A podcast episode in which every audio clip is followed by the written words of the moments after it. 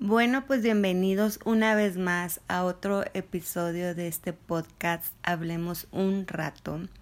Es el episodio número 5, si no estoy mal.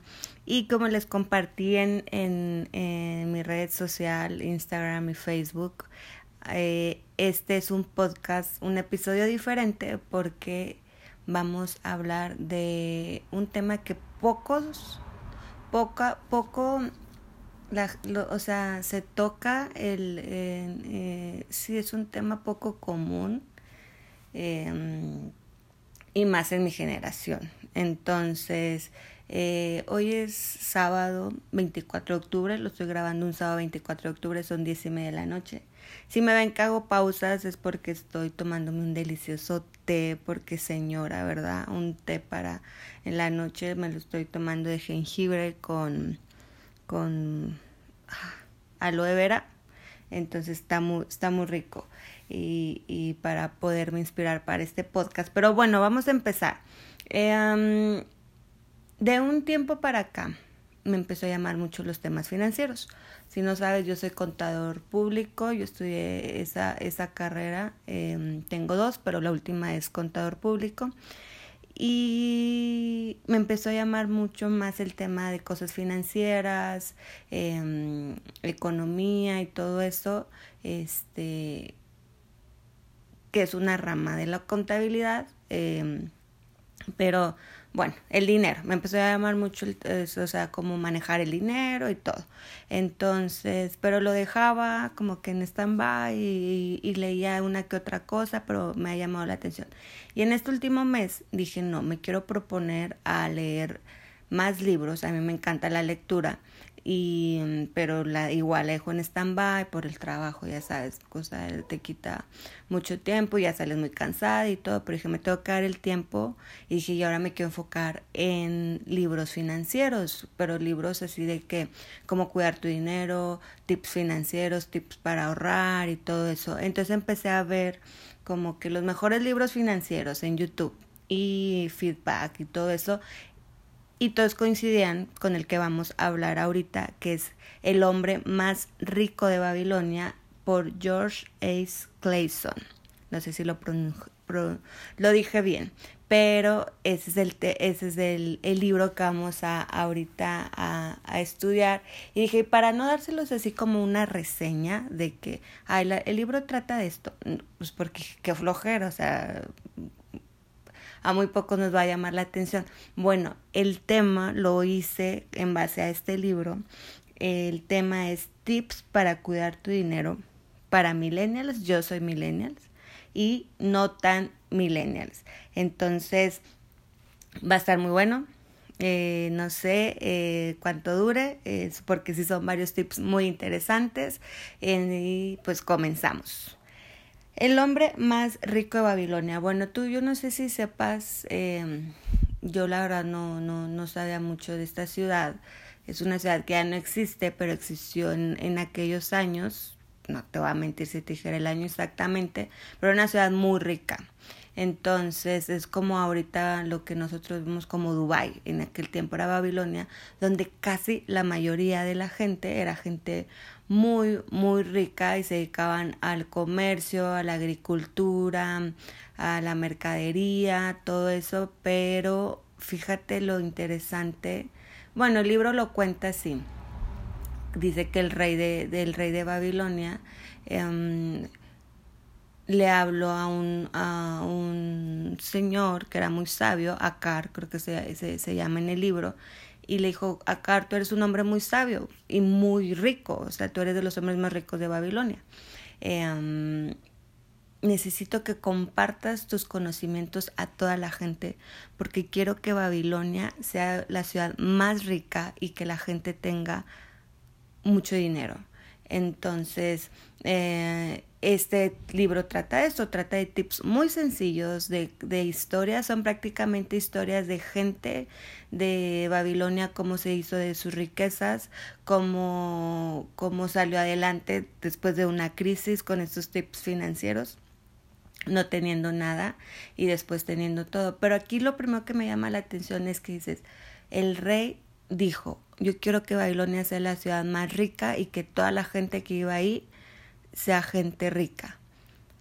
Entonces, ¿por qué nos tomamos, y, y, saliendo un poquito del tema, muy poquito, es porque nos topamos con que México no es un país rico. Ojo, si es un país rico en cuanto a recursos y, y, sí, o sea, tenemos diferentes tipos de recursos, pero ¿por qué no podemos ser un país como China, como Estados Unidos? Por la mentalidad.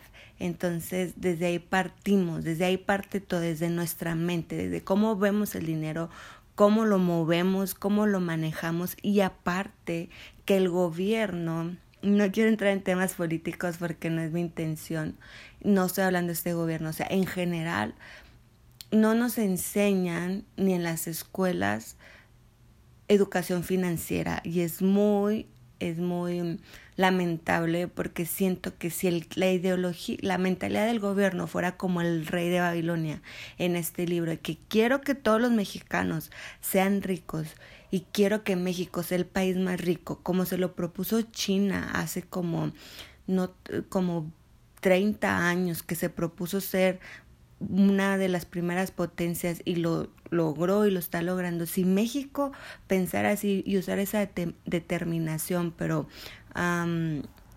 impulsado por, por la cabeza, que en este caso es el gobierno, en este caso son las autoridades, siento que, que nuestro México sería otro. Pero bueno, vamos a empezar con estos, ya después de esta intro, con, con estos tips que les voy a mencionar para cuidar tu dinero, para ahorrar, para hacerlo rendir, para que ya no estés sufriendo con los típicos temas de si eres Godín y te pagaron, pasan cinco días y ya se me fue mi quincena. ¿En qué se me fue? No sé. Eh, pues sí, pagué, saqué unos tenis y lo, lo pagué la tarjeta de crédito. O no sé, pedí esto por internet y ahí se me fue, o en qué se me fue mi quincena, pues en los gastos fijos, ¿verdad? Ah, en la gasolina del coche, en pagar el coche, en el internet, en el pago de mi celular, y ya, cuando menos te acuerdas, y te fuiste una cenita deli, cuando menos te acuerdas en qué se me fue mi quincena, ese es uno, sí o no, de los principales problemas cuestionamientos que nos hacemos. Número dos de cuestionamiento, ¿por qué no puedo ahorrar? O sea, ¿quieres ahorrar o ni siquiera tienes la cultura de ahorrar? ¿Por qué no ahorramos? ¿Por qué los mexicanos no tenemos esa costumbre de ahorrar? Es como, como, como en Estados Unidos que tienen la costumbre del ahorro. Entonces por eso la gente ya de la tercera edad se dedica a viajar porque ahorró toda su vida laboral y ya sus últimos, no sé, 10 años o, o, ya la gente grande se la pasa viajando. ¿Por qué? Porque es de sus ahorros. Y en México no, México me, me causa mucho dolor en todavía ver gente muy grande de la tercera edad trabajando y digo, ellos ya no deberían de trabajar, ya trabajaron toda su vida. Pero bueno, entonces eh, nos topamos con por qué no puedo ahorrar, en qué se me va mi quincena. Uy, no hombre, o sea, ahorita para los de mi edad, yo tengo ahorita 32 años, pero pone para los de 25, 28 o esa edad, pensar en comprar una casa, ¿cómo le voy a hacer? Ni de chiste, o sea, muy apenas me alcanza para mis gastos de la quincena, como para pensar en endeudarme en una casa a 20 años, como que le sacamos al compromiso aparte. Decimos, no, thank you, o sea, le damos la vuelta y, y, y son como sueños guajiros, haz de cuenta. Entonces, pero bueno, vámonos al primer tip. Número uno que viene en el libro, dice, aprende a vivir con menos de lo que ganas. Y tú puedes decir, ay Claudia, suena muy obvio. O sea, ¿cómo voy a gastar más de lo que gano? Pues déjame te digo que hay muchísima gente que gasta más de lo que gana. Voy a tomarme a mi, voy a tomarle a mi té mientras voy pensando. Sí, mucha gente, aunque no lo creamos, gana, gasta más de lo que gana. Si gana 20 mil pesos al mes, se endeudan con tarjetas de crédito o con cosas y terminan gastando 35 mil pesos al mes, por así decirlo. O sea, entonces dice, eh, pero hay mucha gente que atraviesa sus tarjetas de crédito y que, gasta y quizá, bueno, al cabo lo pago el siguiente mes. Ay, al cabo lo pago en seis meses sin intereses, pensamos eso.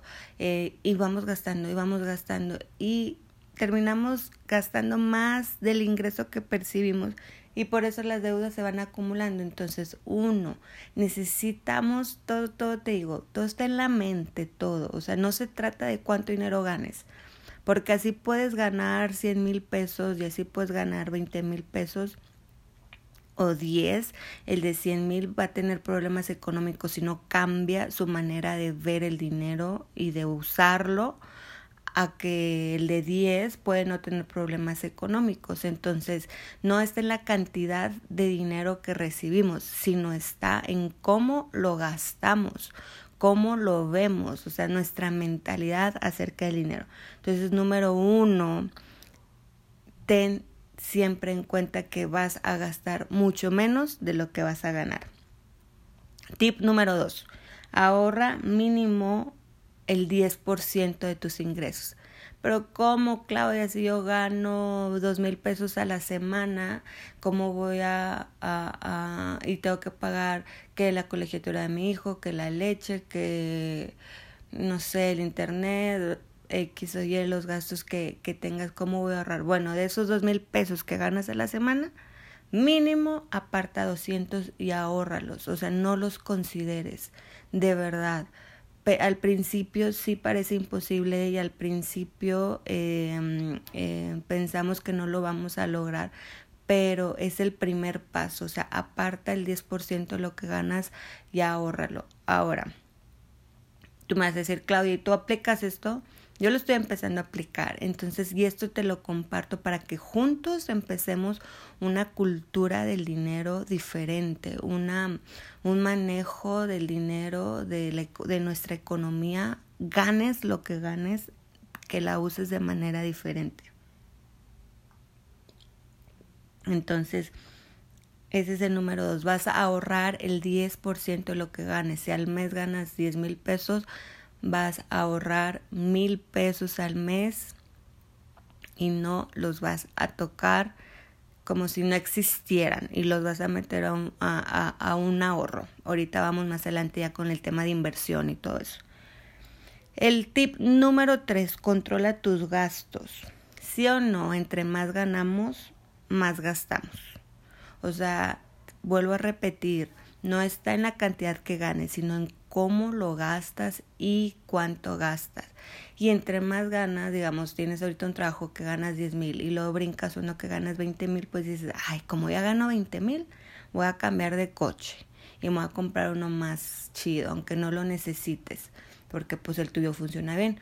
O dices, bueno, como gano 20 mil, ya me voy a poder ir a restaurantes caros todos los fines de semana. O me vale, me voy a hacer una mega fiesta o le voy a hacer una mega fiesta a mi mamá de cumpleaños, pues ya estoy ganando bien, pues me voy a gastar tanto en la fiesta y, y o, dices, ya gano más, ahora sí me voy a comprar la pantallota que tanto he querido o la laptop o el último iPhone que, o sea, está exagerado, inimaginable, estratosférico la, las, lo que cuestan los iPhone, pero bueno, entonces dices, ay, al cabo ya gano más y lo puedo pagar. Y ese es el error. Entre más ganamos, más gastamos. Ok, Claudia, ¿cómo puedo controlar mis gastos? Empieza haciendo una lista de todos tus gastos, o sea, todos luz, agua, teléfono, internet, ropa, despensa, gasolina, si, si tienes un coche, la letra de la mensualidad de tu coche, em, si tienes un crédito hipotecario, o sea, todos tus gastos, una lista.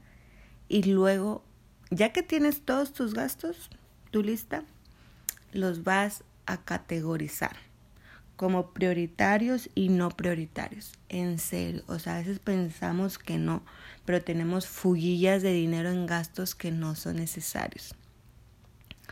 Yo te puedo decir en mi caso eh, qué gastos no son necesarios. O sea, pues de que llega el fin de semana y se me antoja una botella de vino tinto, ah, pues me compro mi botella de vino tinto. Y no es necesario ay, pero tienes derecho y te lo has ganado, otros, errores que pensamos. Y pues tú date, tú cómprate tu, tu vino tinto, pues al cabo, pero no, no, es necesario. Y si lo multiplicamos al mes, ¿cuánto se me va, verdad? Entonces, ese es uno. ¿Qué otro gasto que innecesario? Pues Netflix, la verdad, no es necesario, o sea, no es necesario. Seamos sinceros, sí es muy padre diversión, distracción y todo, pero no es un gasto necesario. Entonces empieza así a categorizar con tus gastos prioritarios y te vas a dar cuenta en lo que se... Ahí es el primero, el primer enfoque, te das cuenta en qué se te está yendo el dinero en gastos que no son necesarios. Este, en cenitas caras y que no son necesarias, en, no sé, en ropa que no es necesaria de verdad, de verdad. La ropa no es necesaria y más si tenemos siempre suficiente ropa, entonces necesaria. Entonces, bueno, Haz una lista y categoriza tus gastos. ¿Vamos en cuál? Número 3. Número 4. Ahora sí, empezamos con el tema de la inversión. Invierte en una propiedad, o sea, invierte en una casa, un terreno, o sea, en algo que no se te vaya, no es como que invierte en un coche, pues porque sabemos que ese se devalúa, sino invierte en algo que te va, que, que, que no va a devaluarse y que te pueda generar más. Ten algo propio, te digo, una casa, un terreno, así sea un terreno de dos por dos o una casa chiquita, invierte. ¿Por qué? Porque eso nunca, al contrario, va a ser plusvalía. Digo, estudiando bien el sector y todo, pero va a ser siempre en plusvalía. ¿Y cómo voy a invertir, Claudia? O sea, ¿de dónde voy a tomar el dinero para invertir? Pues de tu décima parte que vas a empezar a ahorrar de tus ingresos. Y esto pues es a la larga. Esto es, ¿qué te diré? No te diré, a los seis meses ya vas a tener el dinerazo. No, o sea, el saber manejar tu dinero y el, te, y el empezarte a hacer de tus cosas se lleva años, ¿eh? O sea, se lleva pues de mucha paciencia, pero velo hacia futuro, velo que para que ya cuando tengas cierta edad ya no vas a preocuparte por estar trabajando, sino vas a vivir ahora sí como si sea de tus rentas, o sea, de verdad, en serio. Esto es de mucha paciencia, de no desesperarte y no querer el dinero rápido, porque cuando queremos el dinero rápido es cuando se tomamos decisiones malas basadas en una ambición y basadas en querer ya tener el dinero, el flujo rápido y no es así.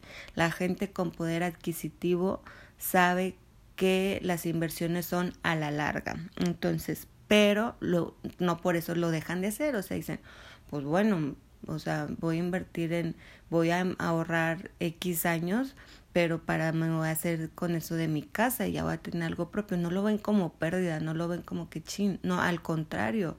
Entonces invierten en cuanto se te, te, salga la oportunidad ya con tu 10% de lo que ganas en una propiedad, en, en, en algo. Ese es el tip número 4. 5. Sé hábil para incrementar tus ingresos en otro negocio o en algo extra.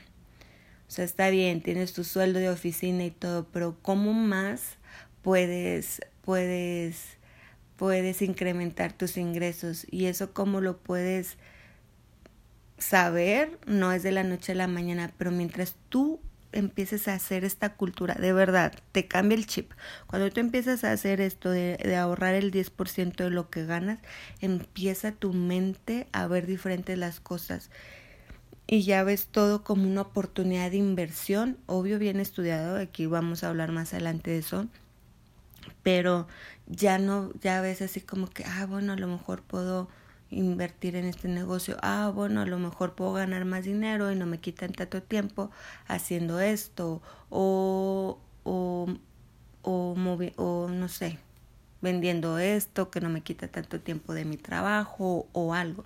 Pero de verdad, empieza con el primer paso del ahorro y tu mente va a empezar a cambiar para ver las cosas de manera diferente al, al, a lo que es el dinero. No sé, otro ingreso extra, alguna venta de, no sé, tráete cosas de Estados Unidos y le sacas, no sé si eso todavía, todavía convenga, eso convenía hace muchos años, o o vende productos de maquillaje o no sé, o sea, de verdad, hay muchas, muchas, muchas cosas que ahorita no las tengo en mente, pero, pero te van a llegar a, a en el momento adecuado. En el momento que tú empieces a ver el dinero de esta manera, van a llegar las, oportunidad, las oportunidades y, y las ideas de qué, cómo, qué más puedes hacer para incrementar tus ingresos.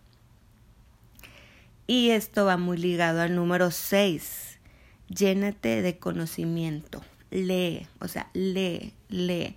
Si puedes de libros financieros, pero financieros no quiero que le, saques la vuelta y que no les voy a entender. O sea, este libro que te digo, El hombre más rico de Babilonia, está súper digerible, súper, súper... Um, sí, práctico, entonces no, y como es como te lo cuentan a través de historias y, y todo eso, no lo sientes pesado. No sé, lee eh, noticias, lee cómo está la economía ahorita, lee de otros temas, no quiere decir que nada más de eso, pero lee de otros temas. El chiste es que tú infórmate, o infórmate de bienes raíces, infórmate de, o sea, pero el chiste es que tú estés constantemente aprendiendo, leyendo y llenándote de conocimientos. Se los vuelvo a decir, por más repetitiva que suene, todo empieza desde la mente. Entonces, si, si nuestra mente y si nuestros conocimientos no están fuertes, vamos a ver las cosas de una manera muy distinta, pero si tú te empiezas a llenar de conocimientos, empiezas a leer mucho, empiezas a aprender, empiezas a estudiar, ahora te digo, esto de conocimientos puede ser otro idioma, puede ser otras habilidades, o sea, el chiste es que leas, llénate de conocimientos para que tu mente empiece a cambiar. Eh, y así se va abriendo tu mente, se va abriendo tu panorama y las ideas solas van a empezar a llegar. Ese fue el número 6, llénate de conocimiento. Entonces, ¿por qué te digo que va ligado al 5? Porque cuando más te llenas de conocimientos, más lees, el 5 era de, de, de otra fuente de ingreso. Solita te va a llegar la idea de la fuente de ingreso. Número 7 paga tus deudas lo más pronto que puedas. Y esto no nos gusta, ¿verdad? O sea, es así, digo, a mí no, nunca me ha gustado tener deudas. Yo no te manejo tarjetas de crédito. Las manejé hace mucho tiempo, como, no sé, como 10 años. Y mala experiencia, pues porque no sabía y las liquidé y bye, o sea, porque no, o sea, en mi caso no. Entonces, este, entonces, total, ese es el número siete. Paga tus deudas lo más pronto que puedas. Eh, de preferencia no te endeudes, ¿verdad? Pero bueno, ya tienes deudas, no te esperes a que brinque el mes, no te esperes a que se te acumulen intereses, no adquieras otras deudas cuando ya tienes una deuda. Es que Claudia, ¿cómo es imposible? Porque la necesito para... No, en serio, o sea, no te endeudes. Este... ahorra, busca otra manera, pero bueno, ya estás endeudado, págalo lo más que pueda, lo más pronto que puedas. Este, y por lo general las deudas, por lo general, no quiero juzgar ni generalizar, em, son gastos no necesarios. Pero bueno, ya los tienes, ármate un planecito así sencillo a lápiz. A ver, esta deuda del coche se me vence los días últimos, esta los días primeros, este los días medios, este no sé qué. Prioridad, esto, esto, esto y lo más que puedo irla liquidando. Que me llegó el, el, el fondo de ahorro, ¡pum! Pago deudas. Que me llegó el aguinaldo, híjole, pues no voy a poder gastar así súper guau en diciembre, que esa es otra mentalidad de los regalos y todo eso. O sea, yo no, yo no comparto eso de que des mil regalos y regalos super caros en diciembre. O sea, yo no eso dices bueno en diciembre no voy a regalar tanto pero voy a pagar mis deudas. En serio o sea ponte a analizar. Cuando no tienes deudas o sea estás bien tranquilo en serio.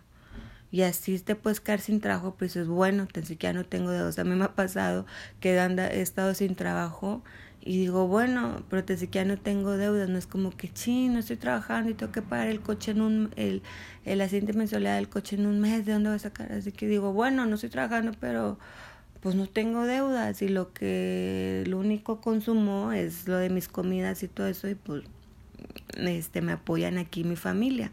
Eh, pero cuando tenemos deudas, o sea, en serio, andamos irritables, andamos todos estresados, todos inquietos, ay, y te llega la quincena y se, te da coraje porque ya se me va a ir el dinero en esto y lo otro, por deudas, deudas, o sea, ¿por qué tener ese estrés innecesario de una deuda? Pero bueno, págalas lo más pronto que puedas. Es el número siete. Eh, no sé si te está haciendo muy, muy, muy aburrido, muy largo, todo eso, pero está muy interesante. Y si no, pues le das pausa y le continúas en un rato más, o al día siguiente, o así. Pero está muy interesante. Número 8. Haz planes de cómo vivir ajustado a tu presupuesto. Ya hablamos de hacer una lista de tus gastos prioritarios y no prioritarios.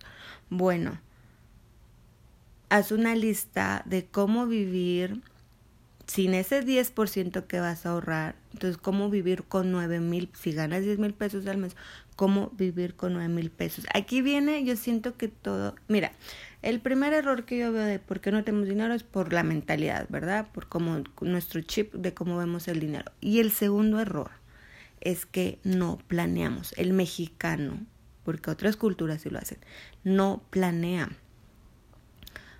no se sienta y le dedica una hora a hacer un, un, y no te digo en Excel, o sea, te siquiera lápiz o en tu pizarrón que tienes en tu casa o en tu agenda, en tu celular, o sea, no planeamos de cómo vivir ajustados a un presupuesto que lo voy a dedicar este, bueno, de los nueve mil que me quedan, 200 van para acá, 200 acá, 200 para vacaciones, que eso es importante, o sea, todo en la vida es un balance, no con eso te estoy diciendo, no vas a salir de vacaciones porque son innecesarias, no, o sea, son importantes las vacaciones para mí porque es mi distracción y si no siento que nada más estoy trabajando como burro, ¿verdad?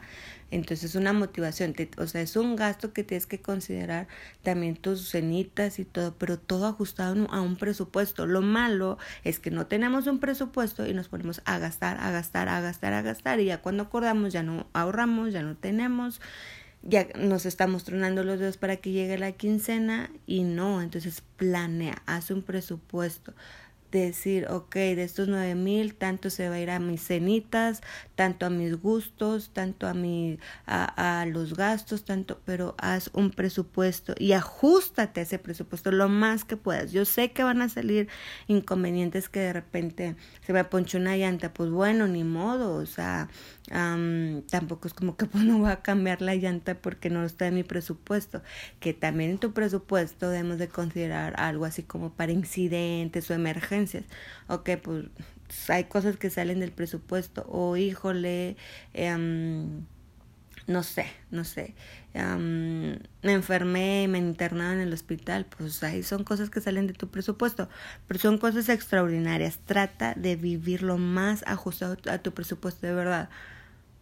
Una hora, yo siento que con eso tienes dedícale una hora a hacer tu presupuesto de tu quincena, de tu mes y ya solito se te empieza a hacer hábito y luego ya llega la siguiente quincena y otro otro presupuesto o ya ya es del mismo y ya te la sabes, o sea, en serio, no te quita mucho tiempo, pero no tenemos la cultura de planear. Número nueve, trabaja duro. O sea, en serio, necesitamos trabajar muy duro, las cosas no llegan caídas del cielo. Sí, Dios nos ayuda, Dios nos bendice, pero necesitamos trabajar muy duro. La gente con poder adquisitivo y que tú los ves y dices, ay, qué padre su vida y ya se la viven viajando y se la viven en restaurantes y se la viven este, en club y todo eso. Trabajaron durísimo. Pregúnteles. Y es raro el que te diga, no, nada más hice un negocio y me dio para vivir toda mi vida. No, o sea, se la vieron difíciles, trabajaron súper duro y por eso ahorita ya están gozando de una independencia económica. Dice, muévete. Las oportunidades y la suerte llega al hombre que está en constante movimiento, en serio, o sea, es energía. Entonces, si estamos nada más dependiendo, acostados y lamentándonos y en, en una zona de confort, pues no van a llegar las oportunidades o van a llegar, pero como no estamos listos de conocimientos, no estamos listos en cuanto a actitud, nos van a pasar por un lado. Pero si constantemente está nuestro chip en movimiento, si constantemente estamos trabajando, estamos moviéndonos, estamos dando lo mejor nosotros, estamos leyendo, estamos estudiando, estamos llenándonos de conocimiento, estamos así, las oportunidades van a llegar y, vamos a saber y a identificarlas y decir, esta es mi oportunidad. Pero necesitamos saber que, ay, no, ya me cansé. Ay, no, este ya es muy pesado o un negocio es muy pesado, mejor no. O no, no sé qué. Yo tuve un negocio y de verdad, o sea, duró dos años y no fue porque yo dijera, ay, qué flojera, es muy pesado, lo tengo que cerrar. No, o sea, yo sabía que era trabajarle duro y trabajarle duro. Pasaron otras cosas y que ya dije, tampoco me voy a estar aferrada y, y, y, lo cerré. Pero yo sabía que tenía que trabajar muy duro. Entonces así es, quieres frutos, quieres oportunidades buenas, trabaja muy duro por ellas. Y si te ahorita dices, ay Claudia, pero mi trabajo está de hueva, trabaja muy duro en tu trabajo. O sea, te digo, esa energía es lo que atraemos cuando estamos trabajando muy duro, dando lo mejor de nosotros, dice el libro, las oportunidades van a llegar y, y, y, vamos a poder tomarlas porque nuestra mente está en, otro canal, con otro chip. Se fue el número nueve. Mm, ¿Cómo les está pareciendo? ¿Cómo les está pareciendo? Mm, está muy interesante. Déjenme me Ok, número 10. Espera una buena oportunidad. Como te dije, invierte, pero tampoco vas a invertir a lo loco, sino es, o sea, estudia la oportunidad y, e inviértela. O sea, eh, perdón, estudia la oportunidad y tómala. No es como que aquí en el libro explican un ejemplo muy padre, donde eh, un, un, Acar, que, que, era el millonario, empezó a ahorrar, empezó a ahorrar, empezó a ahorrar y se hizo de su fortuna. Dice, mi primer error fue que le confié a un amigo eh, que él se dedicaba a poner toda la agricultura y me propuso hacer un negocio de, de comprar joyería y venderla y este que nos íbamos a hacer ricos con eso. Entonces que yo dije, bueno, va, le di mis ahorros, para que él se fuera a buscar joyería, traerla y venderla a, acá a Babilonia. Pero mi error fue que como le confié mis ahorros a alguien que no conocía de joyería y pues se lo hicieron menso y le vendieron unas piedras bien chafas pensando que era joyería. Entonces dice, entonces, ok, aprendí el error. ¿A qué voy con esto? Que esperes la oportunidad adecuada. No porque tu hermano tú estás ahorrando y tu hermano tenga en mente el negocio de sus sueños, que es eh, que te gusta, no sé, la em, ah, limpieza de alfombras y de sillones, que va a ser un negocio eso, pero él nunca se ha dedicado a eso y él se ha dedicado a sistemas, pero él dice, no, se me acaba de ocurrir un negocio, ir a limpiar alfombras y salas a las casas con mucho dinero y les vamos a cobrar tanto. Pero si no le sabe el negocio, por más ganas que tenga, no va a funcionar.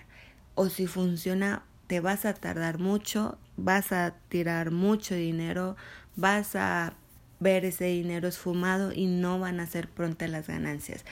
Pero si tú le entras a un negocio o con un amigo, con un familiar, digamos, que él se dedica a sistemas y oye, vamos a crear un sistema, voy a crear un sistema, no sé qué, apóyame con la parte tanta. Ah, sabes del tema, sabes a lo que te estás metiendo, entonces eso dice, o sea, no quieras gastarte luego, luego tu, tu, tus ahorros, ah, ya tengo ahorrado, no sé, 50 mil y me están proponiendo un negocio donde voy a ganar tanto. Sí, sí, sí, o sea, estudia el negocio, espérate, está la oportunidad, pero no dejes que la ambición te gane Cuando dejamos que la ambición nos gane, ahí va a estar muy, muy, muy mal.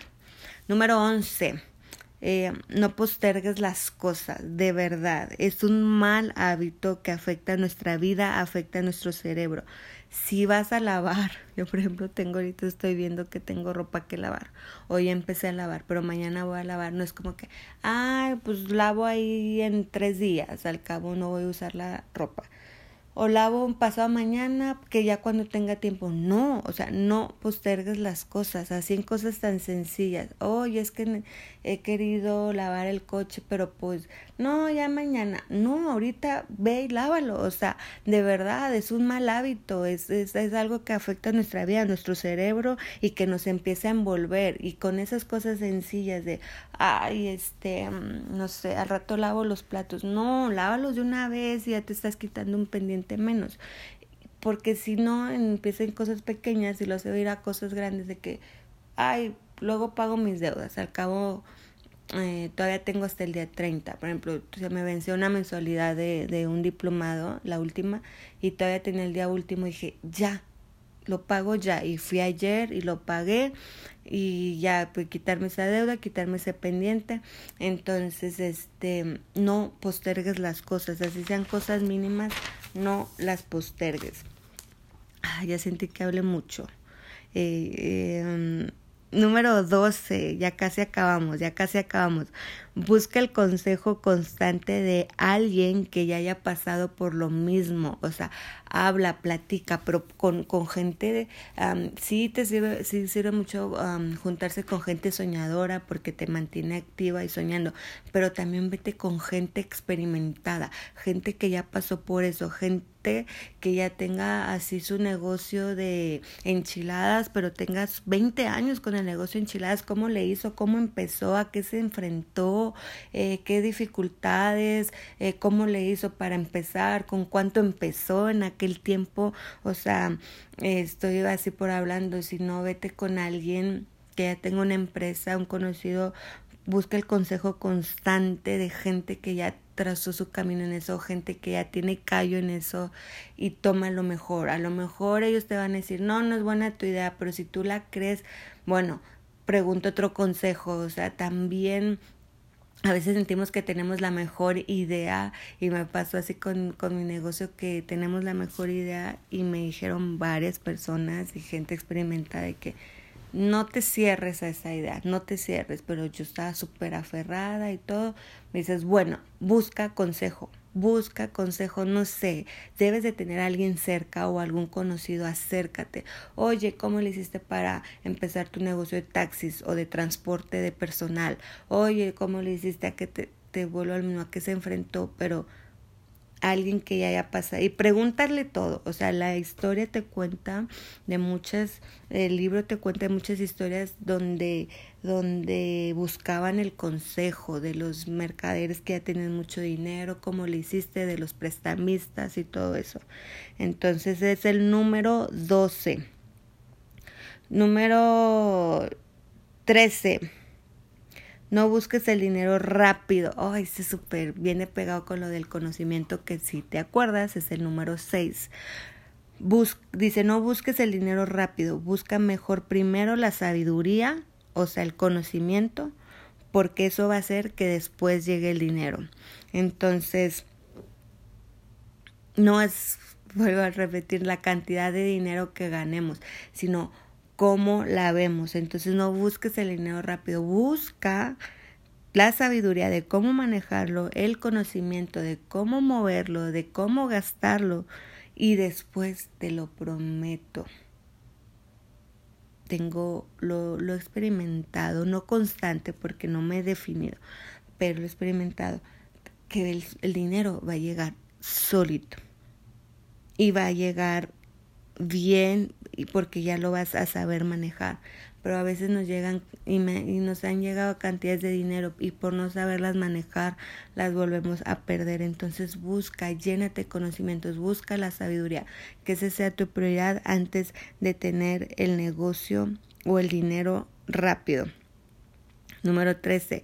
Número 14. Ayuda a la gente.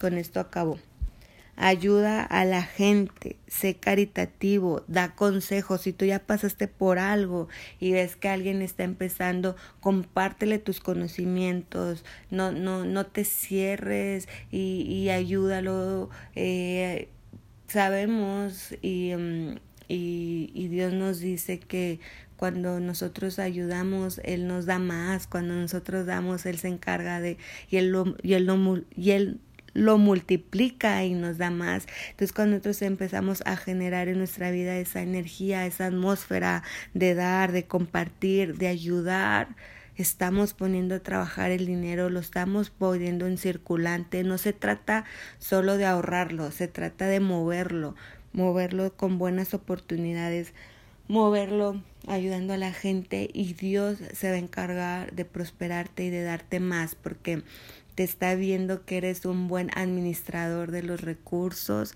del dinero.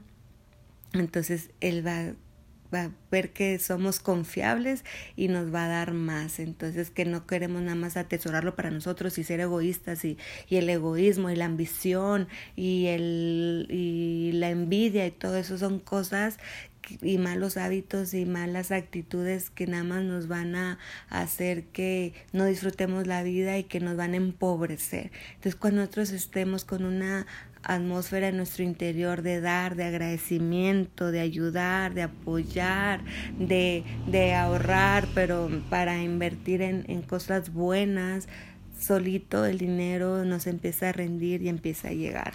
Entonces, pues bueno, espero que te haya gustado este episodio del podcast. No sé cuánto dura, ahorita voy a ver cuánto duró. Eh, son tips muy sencillos, 14 tips de cómo ayudar a que rinda tu dinero, cómo ayudar a que puedas ahorrar, a que, a que puedas eh, tener tu, tu guardadito, a que puedas eliminar gastos y si pues tienes alguna otra duda escríbeme y con gusto lo consulto en el libro o si algo más sale pues hacemos una segunda parte puede ser no sé. Ahorita estoy con otro libro de mm, cómo la verdad tengo cuatro páginas empezadas y no le he poniendo tanta atención yo creo lo voy a empezar de nuevo porque he andado con mil ocupación en estos últimos cuatro días pero este ese es un poco más técnico, no es tan digerible como este. Y si tienes la oportunidad, mira, este libro del hombre más rico de Babilonia me costó, lo pedí por Amazon, me llegó a los dos días, me costó 170. O sea, nada, nada a lo que nos puede ayudar, nada a los conocimientos que podemos adquirir, porque pues estamos más en, no sé, en un cartón de cerveza en una cena, dos tacos y dos refrescos son 200 pesos mínimo. Entonces, invierte, invierte en libros, no velo como una inversión para ti, velo como que te va a ayudar a crecer, te va a ayudar a ampliar tu mente, te va a ayudar a enriquecerte, no lo veas como dinero perdido. O sea, igual, todos ten cómo ves las cosas. Y pues bueno, yo soy Claudia Garza, este fue entre reseña del libro El hombre más rico de Babilonia de George Clayson entre reseña y entre unos tips que fueron los que más me llamaron la atención para cómo poder eh, hacer que rinda tu dinero si eres millennial. Y es que no hay no nos enseñan y no hay una no hay en nuestro entorno una educación financiera y menos en mi generación. O sea, yo creo que, por ejemplo, nuestros abuelos, que tenían muchas casas y que el rancho y que y dices, ¿cómo? O sea, y no había la educación, pero bueno, no había tanto consumismo, ese es otro. Ese es otro tema muy interesante, que ahora estamos rodeados de una sociedad consumista, constantemente bombardeados por redes sociales, televisión, todos lados consumir, consumir, consumir. Entonces, pues ahí se nos va nuestro dinerito, ¿verdad? Y em, pues bueno, yo soy Claudia Garza, espero te haya gustado. Si te gustó, escríbeme. me, me escribió una, una amiga que estuvo conmigo en la secundaria y pues la verdad se siente bonito que dice, ay, wow, qué padre que alguien les, les, les esté ayudando. Entonces nos vemos muy pronto en nuestro siguiente episodio de podcast y que tengas muy buenos días, muy buenas tardes, muy buenas noches. Nos vemos muy pronto. Bye.